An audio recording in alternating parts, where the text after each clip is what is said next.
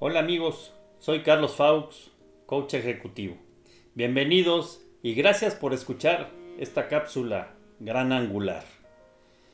Eh, les quiero recordar que pueden escuchar a través de Spotify, Anchor FM, Breaker, Google Podcasts y Radio Public.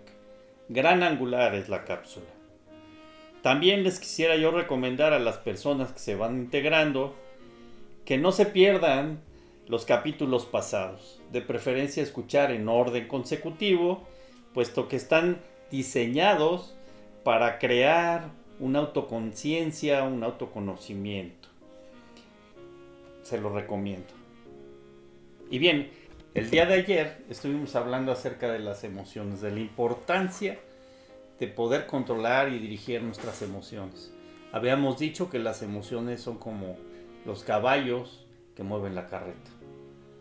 Y de uno está el que podamos controlarlos o que se desboquen. Y bueno, para poder seguir con este tema de la inteligencia emocional y la neurociencia, sería bueno eh, pues tener la opinión de una psicóloga, en este caso va a ser Ana Ceci quien nos va a explicar un poco de las emociones. Ana Ceci es mi hija, eh, es psicóloga y le pedí que nos ayudara en este tema porque nos trae una visión desde la psicología. Me gustaría que Ana Ceci nos platique un poco para qué son las emociones. Hola, bueno, mi nombre es Ana Ceci y como ya les dijo Carlos, eh, soy psicóloga y hoy les voy a platicar un poquito qué son las emociones y para qué sirven. Cada una de estas emociones sirve para algo, pero primero quiero comenzar mencionando cuáles son. Eh, distintos autores plantean cierto número de emociones, pero eh, voy a tomar, si se acuerdan y si vieron la película de Intensamente, voy a tomar esas emociones que se plantean en la película, que son cinco, es la ira, el miedo, la tristeza, la alegría y el asco. Estas emociones eh, normalmente son de corta duración y eh, son entendidas por todo el mundo.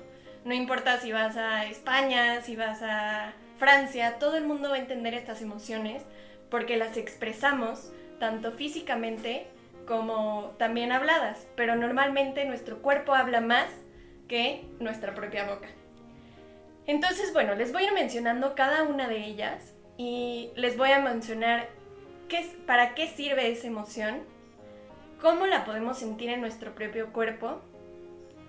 Y bueno, si se llegan a unos extremos, al final les platicaré un poquito. La tristeza, empecemos con ella. La tristeza se genera normalmente por una pérdida, por una pérdida de algo, de alguien, de alguna circunstancia, ¿no? Puede ser una pérdida de trabajo, de algún familiar. Y esta emoción sirve para crear una reflexión interna, para procesar algunas cosas que no, no habíamos procesado y crear una introspección en nosotros mismos, para así poder lidiar también con la situación que estamos afrontando. Entonces, esta emoción se, se demuestra principalmente en nuestro cuerpo con un nudo en la garganta, con lágrimas, con humedad en los ojos, hasta con dolores físicos cuando es muy, muy grave. También los párpados se sienten pesados, todo el cuerpo se siente pesado eh, y cabizbajo. Y es fácil identificarla también cuando vemos a un otro. Esta, esta emoción también puede ocultar otras emociones, como sería el miedo, el enojo, y son como máscaras que nos vamos poniendo y que a veces no logramos identificar la emoción pura. Ahora, la segunda emoción que quiero tratar es la ira. Cuando se esta sucede cuando algo que queremos se ve obstaculizado por alguna situación o para alguna persona. También cuando nos vemos ante una injusticia o vemos una injusticia y percibimos el sufrimiento. La ira es un defender eso por lo que luchamos, eso por lo que estamos viviendo y también defender nuestra propia persona para sobrevivir hacia una circunstancia. Entonces, eh, también ayuda a afrontar las, las amenazas que nos rodean. ¿Cómo se observa esta, esta emoción en nuestro cuerpo? Por un calor intenso, se siente como si la sangre te subiera hasta la cabeza, con tensión en todo nuestro cuerpo, nuestro cuerpo lo sentimos presionado, hay un aumento en el impulso cardíaco y también hay un aumento en querer acercarnos a un otro, pero con toda esa energía con la que se carga. Y también, como la tristeza puede ocultar otras emociones, como es la misma tristeza o también puede ser el miedo. Ahora, la tercera emoción es el miedo. El miedo se, se provoca por un acontecimiento imprevisto que nos causa alguna amenaza. Y esta a veces puede ser hasta un mismo reflejo, ¿no? Como cuando alguien azota un libro y reaccionas con miedo hasta ciertas circunstancias y es un reflejo de nuestro propio cuerpo. ¿Para qué ayuda esta emoción? Ayuda para protegernos ante una amenaza. Y esto puede ser de distintas maneras. Podemos o reaccionar con la misma ira, con el mismo me defiendo a mí mismo y entonces vas hacia eso que te está atacando. O también podemos huir, podemos ir hacia el otro lado en donde, está en donde no está la amenaza. O podemos quedarnos hasta paralizados. Esto depende de cómo hayamos aprendido a, manejar esta emoción desde chicos. Ahora, la tercera, cuarta emoción es el asco. Y el asco es surge por algo tóxico, contaminante o repugnante, algo que nos parece repugnante. Puede ser, normalmente lo vemos en comida o en algo que consumimos, pero también puede ser en situaciones o puede ser hasta en personas, dependiendo de lo que hayamos eh, aprendido eh, durante nuestra infancia y durante nuestra vida diaria. Esta emoción se demuestra con el estómago revuelto, con que muchas veces queremos desviar ya sea nuestros, todos nuestros sentidos, sea nuestro olfato, sea nuestra mirada, queremos desviarnos de ese estímulo que nos está causando asco. Y pues obviamente sirve para alejarnos de algo que nos puede contaminar, que nos puede contaminar hasta nuestra propia mente, ¿no? Siendo un caso que no sea comida. Y finalmente está la emoción de la alegría, que es la más aceptada, digamos, por la sociedad, pero que a veces hasta es falsa en nosotras, que creemos que somos alegres, pero realmente es una emoción que a veces nos ocultamos y que no dejamos salir. Esta es un bienestar, sentimos un bienestar, sentimos una motivación eh, y crea que esta, esta emoción hace que hagamos actividades necesarias para nuestro propio bienestar y para nuestra supervivencia.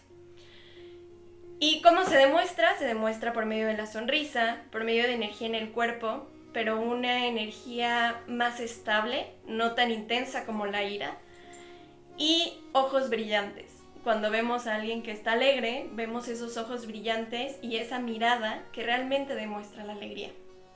Ahora, todas estas emociones son importantes y son fundamentales como ya vimos, pero si se llegan a los extremos, ahí es cuando puede causar un gran daño, un gran daño en nosotros. Entonces, ¿qué podemos hacer para controlarlas? Lo primero es detectarlas detectar si no estás ocultando una de estas emociones con otra y poniéndole una máscara. Ver de dónde viene esa emoción, por qué la estás sintiendo. Entonces, ese es el primer paso. Y poco a poco vas a ir manejando y viendo si esa emoción te es útil o te está estorbando en tu propia vida y no te está dejando avanzar y cumplir con lo que realmente necesitas en tu vida diaria. Entonces, bueno, les voy a hacer una pequeña actividad para cerrar y para que realmente vivan este pequeño tema que vimos el día de hoy. Las invito a que cierren los ojos, a que respiren profundamente y que ahora sientan su cuerpo. Muchas veces, como les dije, las emociones se demuestran en el cuerpo, más que de forma hablada. Entonces te invito a que sientas en tu cuerpo qué sensaciones tienes. Y si te es posible, nombra una emoción. La emoción que sientes ahorita. Y ve la manera asertiva, ya que tengas esa emoción, de expresarla. De manera que no lastimes a otro ni te lastimes a ti mismo.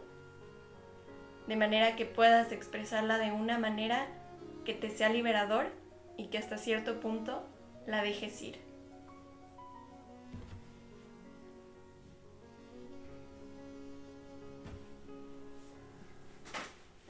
Bueno, muchas gracias Ana Ceci. Eh, creo que nos dejó buena tarea para que sigamos trabajando. Es un buen ejercicio que nos va a ayudar mucho a reconocer estas emociones. Hay que practicarla. Y por lo pronto, este, gracias a todos por escuchar. Y nos escuchamos mañana de nuevo. Y gracias.